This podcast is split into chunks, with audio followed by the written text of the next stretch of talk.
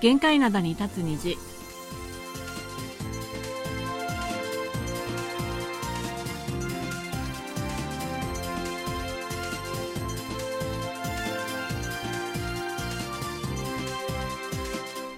リスナーの皆さん、あにゃんせよ。 안녕하세요 9月13日火曜日の限界のあたりに立つ虹、マルコメのお母さんことキミヤスンです。ソルナイスことキマーソンです韓国では昨日で中足の連休が終わり今日からいつも通りの日常ですえ連休中は比較的天気も良くて、丸い月を拝むことができました。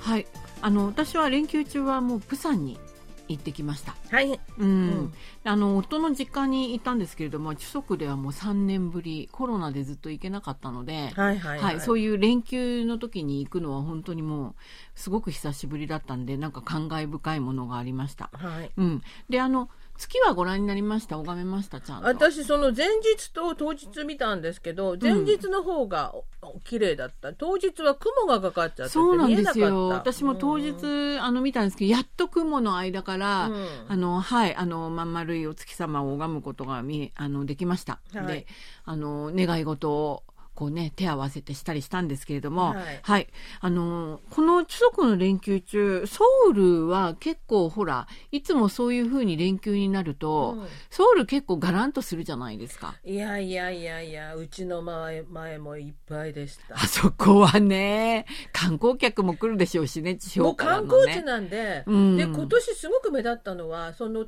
前日と当日に行ったんですけど両方とも外国人がすごく多くてそうなんですよ。で日本語の日本人の方の男性の団体もなんかあそこで酒盛りしてたわパンプオアシスの下でもうなんというかそのあのハンガンのその河川敷のそう公園は、うん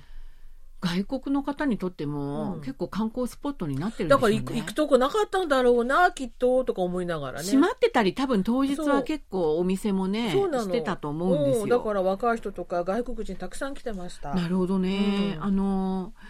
ソウルでもそうなんですよ最近ではね都心の名所とかそういう観光スポットになっているところは結構人がにぎわってるみたいです。多いですよねはいはいで、あのー特にほら前の大統領府の青瓦台チョンアデはかなりのにぎわいだったんだそうです。今はどうなんでしょう私たちの時は予約制だったけど今は今も予約制なんですけれども。あ予約制なんだあはいあはいの予約制なんですけれども、いや、あれってほら、時間があんまり意味がなかったじゃないですか。そうそうそうそう一応じ、時間は区別はしてあるんですけれどうも、ん入っちゃったらね一回そう、入ってしまったら、もう何時間いてもいいそうそうみたいな感じだったから、うんそういうふうに無意味だったせいか、うんその、その青瓦台に、なんかその、正門っていうんですかね、うんあの入り口からうん、ずいぶん200メートルぐらい並んでたみたいなとこもあったみたいですあーよ。ごいねあの、入場するためうんに。はいはいはいはい、うんうん、だからいやーそんなに人多いんだと思ったんですけどもやっぱりほらその地方にいる親御さんたちが、うんうんうんね、今度ソウルにいる息子とか娘夫婦が共働きだったり、うんね、やっぱりあの来るの大変地方に来るの大変だからっていうことで、うん逆規制っていうんそうですそようそうおね。父さんお母さんが上がってくるやつねそうそうソウルにね、うんうんそれであせっかくだからそれじゃあ青瓦台見に行こうかみたいな感じあにそなれったはいいからもししいれのないよねまあ、いいいいと思うんですけれだどっもたらただだしね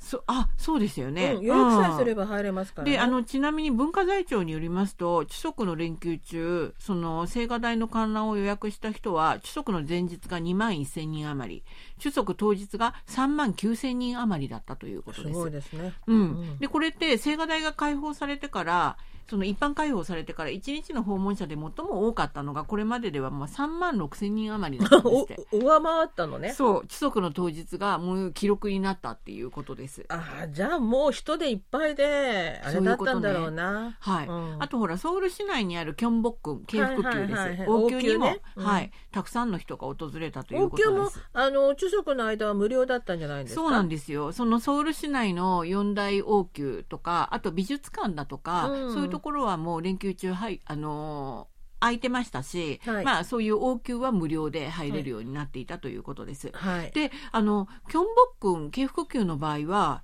入場客の40%が外国人観光客だったんですって。はあだから今ほらあのカンガンの河川敷にうん外国人が、の方が多かったのよっておっしゃってたのがあらあーそれでかっていう結構皆さんいらしてたんだなっていう感じですあよねの昨日の夜も NHK が終わった後、はいあの地下鉄の駅とかバスの停留所でうろうろしてたのがはいあのアイドルの追っかけの外国人の女の子たちだった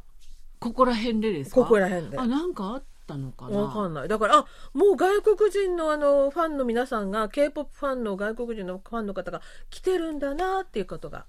身に染みて感じました昨日、まあ、あのだんだんその水際のその規制も緩和されてますしね、はいはい韓国にはだんだん来やすくなってるのかなという感じはしますね。うんありますありますはい、今日の1曲目をお送りします。2PM で、ウリージ、僕の家。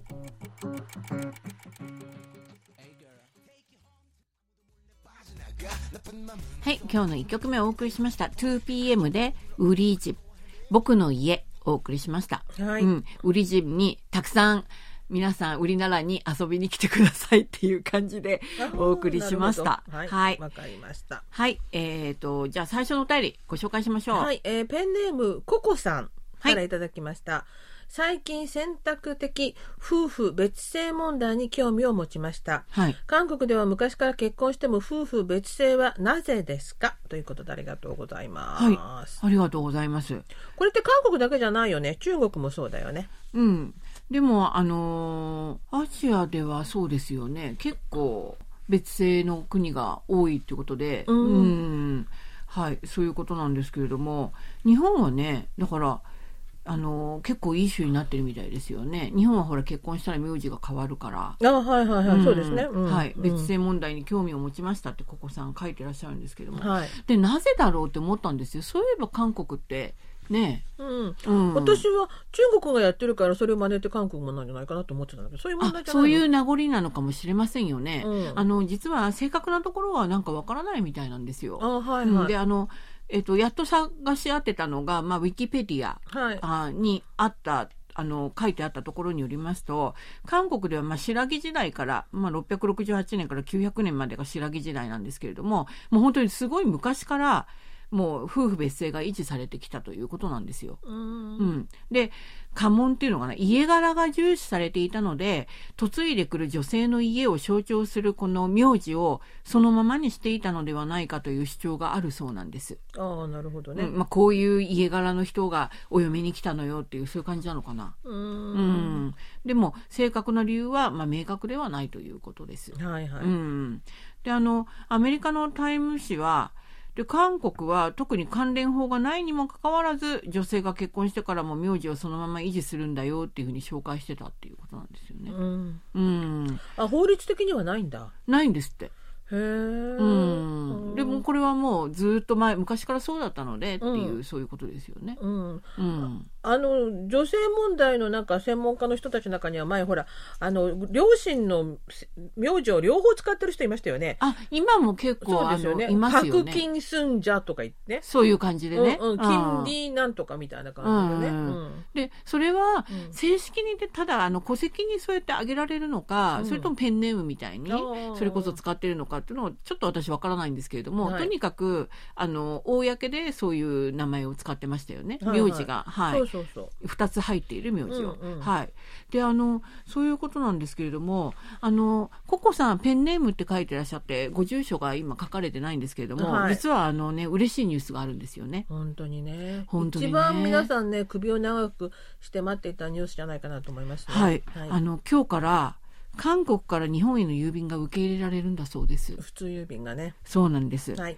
ですから、まあ日本ご飯でも皆様にベリカードをお送りする作業を再開します。はい、うん今日の分から、えーサインしてお送りさせていただきます。はい。はいではあのココさんご住所ないんですけれども、次にねなんかねお便りいただければ、まあベリカードね住所を書いていただければベリカードをお送りできると思います。はい。で、あの実はこれまでベリカードずっとお送りできなかったじゃないですか。はい。でもちゃんと溜まってるんですよ、サインしてね。そう、溜まってるんですけれども、まあ、あの、できるだけ、あの、お送りするようにするというのが、まあ、あの、はいひまわりチーフのお言葉なんですけれども、うんでも正直言ってちょっとどれだけもう本当にたまりに溜まってるので、うんちょっとそのうちどれだけお送りできるかっていうのはちょっとわからないんでますけれでども。も、あの、事務所にあの、段ボール箱に入ってますので、はい。順番に少しずつお送りしていくということだそうですので。はい。で、うんあ、のーもう今日からお便りいただいた方にはもう本当に優先して、うんはい。あのお送りしますのでとにかく受信報告書お便り番組へのご感想など本当そうにですね。もうどしどしお送りいただければと思いまあすの。ベリカードをお送りしますので、はいあの住所を書そいうてですね。あのラジオネームでおもよろしいですので、うんあのご住所を書いていただければ、送りくださいはい、ベリカードをお届けできると思います。はい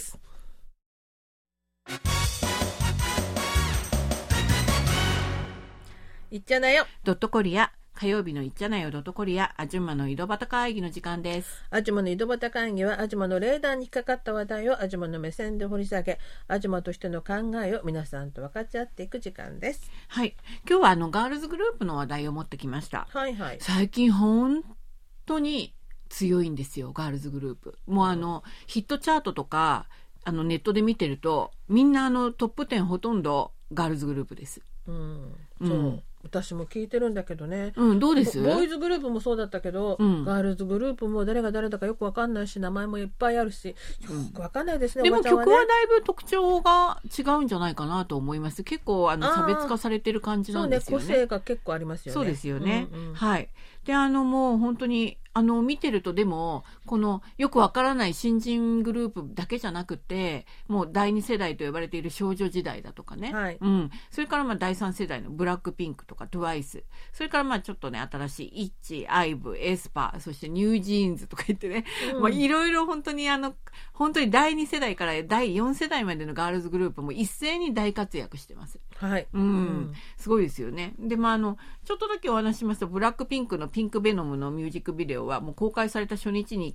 9040万回再生されたんだそうです。すごいよねもう、あの、再生数がすごいですよね。うんうん、でもこれはもう YouTube の24時間再生回数で女性アーティストとしては記録なんだそうです。あすごい、うんはいででもこれがそれまでの最高記録をもうブラックピンクが持ってたのであもう自己更新、あそうなんだ、はいはいそういうことになります、はいあとあのエスパーのアルバム「ガールズ」は164万枚売れ売れたということでガールズグループとしては最多のアルバム販売枚数を記録しました、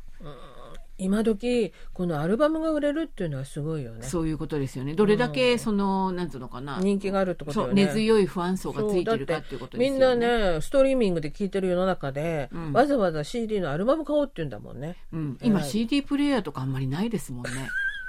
だからそれを持っていたいっていうねあフーそうそうァンそのうそう心理なんですよねきはいっとね、はいうん、であとそのニュージーンズというもう最近デビューしたばかりの、はいグループなんですけれどもデビューアルバムの「ニュージーンズ」がリリースされた最初の週に31万枚余りを売り上げたということで、うんガールズグループのデビューアルバムとしては、まあ、初動販売これ、まあ、あの前にもちょっとお話ししましたけど初動販売というのはリリース後1週間の売り上げのことなんですけども、はいこれがもうすごい記録っていうことですねガールズグループとしては。はいはいはい、であのこうした現象が起こっている中でちょっと興味深いのがじゃあガールズグループを応援しているファンっていうのがあの今まではほら男性がおっさんたち多かったですよね。サムチョンサムチュンファンさサムチョンンファンって言って、うんサムチョンというのはまあおじちゃんおじさんというそうそうそうそうねそううん意味なんですけれども、うんうんまあはいはいあのーまあそういうことなんですけれどもね、うんでサムチョンというのはでも身内のことを言うんでもうちょっと親しみのあるただのおじちゃんじゃないあ女子とかじゃなくて、うんもうちょっと親しみのあおじさんる呼び方ですよね、うんなるほどまあおじちゃんみたいな感じなんですけれども、はいはいだったんですけれども最近のガールズグループというのは後ろに女性がついてるんですようんすごい同じ女性ファン多い同じ世代の女性が憧れるんじゃないですかそういうことがあのまずあると思います。はいであのちょっと数字を言いますと音源ストリーミングサイトの一つのジニーミュージックが6月から8月の末にかけてのおよそ3ヶ月間日韓チャートの上位を占めたガールズグループのアルバムをストリーミングした人たちの性別がどんどういうふうになってるのかっていうことを分析したところ女性がもう半数以上であることが分かりました。はいうん、またアルバムを買った人たちも女性が多かったことが分かりましたうんでオンライン書店のアラジンでニュージーンズのアルバムを購入した人の年齢別性別の分布を見てみましたら10代の女性と20代の女性が占める割合が目に見えて多かったということです。なるほどねうんであの先ほど言ったようにもうガールズグループのファンというとサムチョンペンですよね。そうそうそうペンっていうのはファンなんですけどももうあのなんつうのかな韓流シーンでうん結構あのこのペンっていう韓国語ファンっていう意味なんですけども、はい浸透してます、はいうん、サムチョンペンはいね、それにまあ代表されてました、はい歌番組とかでほら応援したりすると少女時代かなんかで「うえーうえー!」って聞こえてたじゃない。おじさん、あの、低い声がね うん、低い声で聞こえてたじゃない、うまんはあ、いそういう感じで男性ファンがもう圧倒的に多かったんですけれども、多かったですよねうんうんあのまあ、少女時代だとかワンダーガールズカラーとかね、うんうん多かったです、うん、オッパとかサムチョンって呼ばれてましたうん。はい。でも今ではねうん。ハルミペンおばあちゃんうん、ハルミっていうのは、まあ、おばあちゃん、きはい可愛らしい、あの、発音の。はいはいで、イモペン、おばちゃんおばちゃん、そんなファンがいるんだ。オンニペうん。ン、うん、呼ばれています。うん特にこのハルミペンっていうのは、うん以前は、自分より年下の男性アイドルが好きな女性ファンのことを指す言葉だったんですよ。ほら、あのほら、トロット歌手の皆さんのファンのおば、ファンは、ほとんどがこのハルミペンじゃないですか。ハルミペン。う うんん。。で、でも、 10代の、 BTS のファンとかも結構いますよ、ハルミペン。あ、そうなん だ。はい、私の年代とかで結構いたりするんですけれども、はいはいそういう言葉だったんですけれども、最近では、あの、ガールズグループ、今、第4世代ものすごい若いんですよ。特にニュージーンズなんて、もう、10平均が16歳ぐらいな、もう若くなってるんですよね。はいはいうんだから、最近では10代のガールズグループのメンバーが好きで、積極的にアルバムを買って応援する30代以上の女性ファンを意味する言葉として使われています。うー。うんんそんなおばあちゃんだけじゃないんですよ。30代以上ぐらいのね、はいはいはいそういうことです。で、あの、先ほどちょっと話も出ましたけども、ガールズグループの音楽もだいぶ変わってきています。はい。うん、で20もう2010年代半ばぐらいまでは、まあ、セクシーさとか青春さを売りにした曲が多かったですね、ダンスそれとそうですね。うんうん多かったですよね。それが、まあ、あの最近では軽快なファンあのファンクポップだったりとか、うんうんあとレトロな R&B とかね、まあ、ニュージーンズこれに当たるんですけれども、へーあと低音を強みとするハウスダンス曲。はうん、まあね、そういう、いわゆるディスコでかかっていた音楽を元に発展したものをハウスダンス曲って言うんですけい。れども、はいはい。うん、そういう感じですね。まあこれ、アイブが、まあそんなような感じの曲を歌っているんですけども、非常に多様になっています。以前はほら、オパル、サーラゲとか少女時代がじ、ね、歌ってましたけどもね。言ってましたね。うん、そうういう感じの曲ではな、もう、あの、歌詞もそういう感じではなくなってきているってん。ことですあよね。の、カラーのおお尻フリフリダンスのような、ああいう可愛らしいあれではないのね。 あれはすごかったですよね。うん、だからそんな感じではもうなくなってるんですよね、はいはいガールズグループの曲が。うんうんであの大衆音楽評論家のチョン・ドクヒョンさんなんておっしゃってるかというと最近のアイドルファンはアイドルのことをこれは男性グループをあののファンだった女性にあの、まあ、該当する言葉なんですけれども、うん疑似恋愛の対象として以前はほらだからあそうそうおっぱたちが結婚しちゃ嫌だとかああ、なるほどね。うんううんん、で以前はそうだったんです疑似恋愛の対象として、まあ、見ていたと、うんうんでも最近では先ほどちょっと出ましたけれども憧れの対象だとか、うん好みのねあの、うんあくまでもあ素敵この人たちすごいいいっていう感じのね、うん好みの対象として見る傾向が強くなったと分析しています。はい。つまり自分が素敵だとかかっこいいと思うガールズグループがいたらその音楽だとかパフォーマンスに対しても積極的にお金を使うようになってるってことなんですよね本。当ね。うん、だから、まあ、あの、そういうのもいいと思いますよ。そうすると男性グループの人たちもね、あんまりほら、あの、結婚するの嫌だとか言われるんじゃなくて、ちょっと自由にね、まあそれなりに年になったら結婚したりとか、 そういう。そんなこと言ったらこと女になるんじゃないか性なアイとド思ルうんではすけど結婚できないじゃん。そんなことないですよ。女の子たちだもんだって。いや、女の子たちでやっぱり素敵なお姉様は結婚しないでほしいかもしれないね。いやあ結婚して結ほ婚らしてアジマになってほしくないと思うんいだやよな。結婚してでもそれでもまた違う形で芸能界でね活躍してればそれでもそれでいいんじゃないか憧れになるんじゃないかなってだからこれどんな感じにこの人たちが成長していくかっていうことですよねな今第4世代なのるほどね女性アイドルたちがねうんはい今日の2曲目をお送りしますニュージーンズで「アテンション」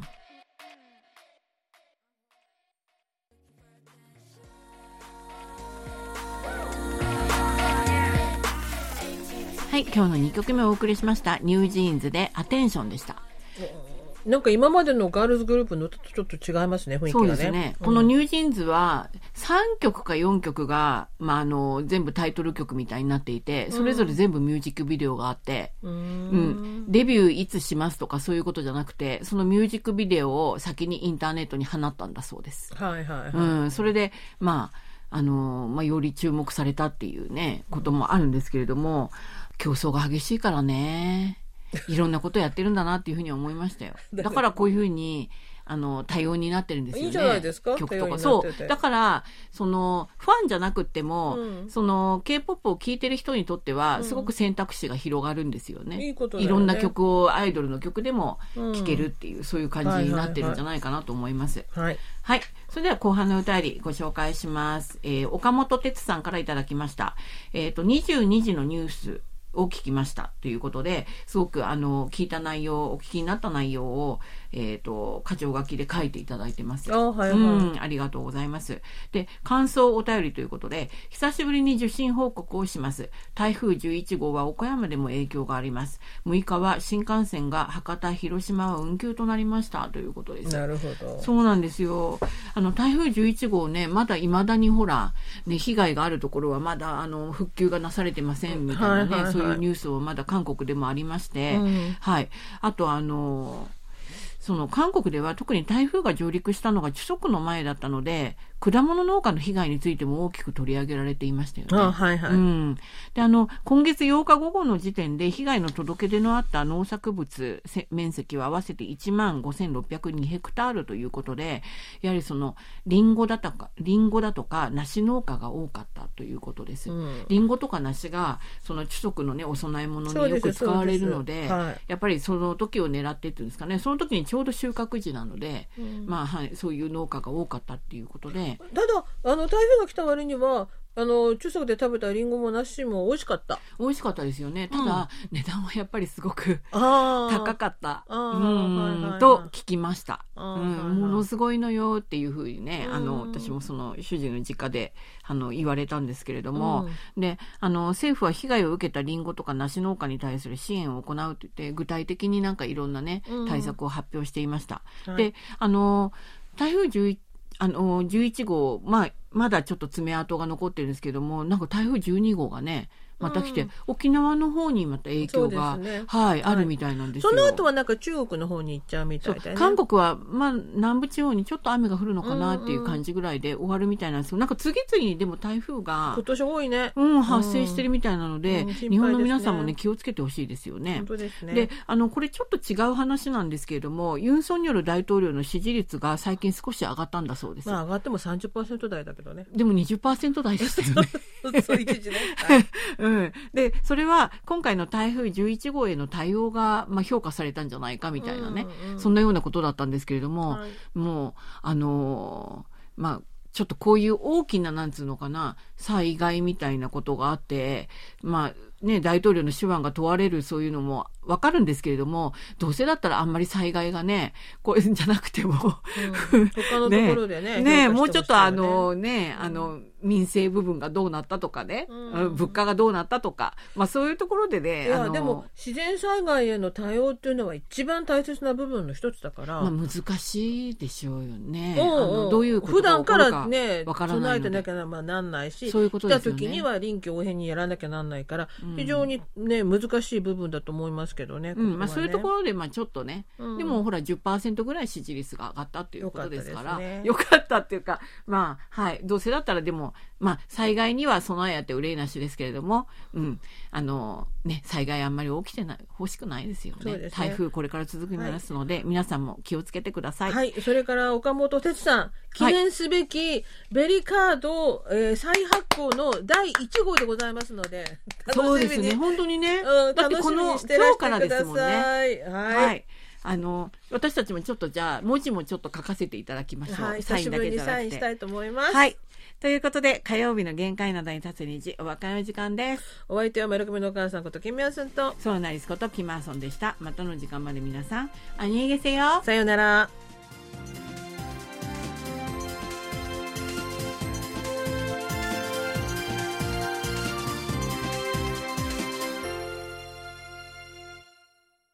こちらは韓国ソウルからお送りしているラジオ国際放送、KBS ワールドラジオです。